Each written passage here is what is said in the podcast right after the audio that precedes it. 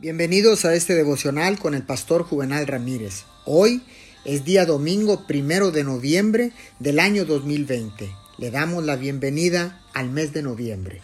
La palabra dice en el libro de Efesios capítulo 6, verso 18, Oren en el Espíritu en todo momento, con peticiones y ruegos. La descripción del soldado cristiano dada por el apóstol Pablo en el libro de los Efesios capítulo 6 es compacta e integral. Se muestra en un estado constante de conflicto. Hay periodos de prosperidad y de adversidad, de victoria y de derrota. Él debe orar en todo momento y con toda oración. Esto ha de ser añadido a la armadura cuando va a la batalla.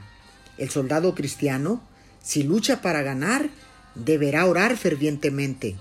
Solo de este modo es capaz de derrotar a su implacable enemigo, el diablo, y a sus muchos agentes que están en la tierra. Orar en todo momento es el mandato divino dado a todos los soldados del ejército de Jesucristo. Oremos, amado Dios, sé que soy más que vencedor mediante el amor de Cristo por nosotros. Solo debo orar si quiero ganar la batalla. Ayúdame por favor para orar incansablemente en el nombre de Jesús. Amén y amén.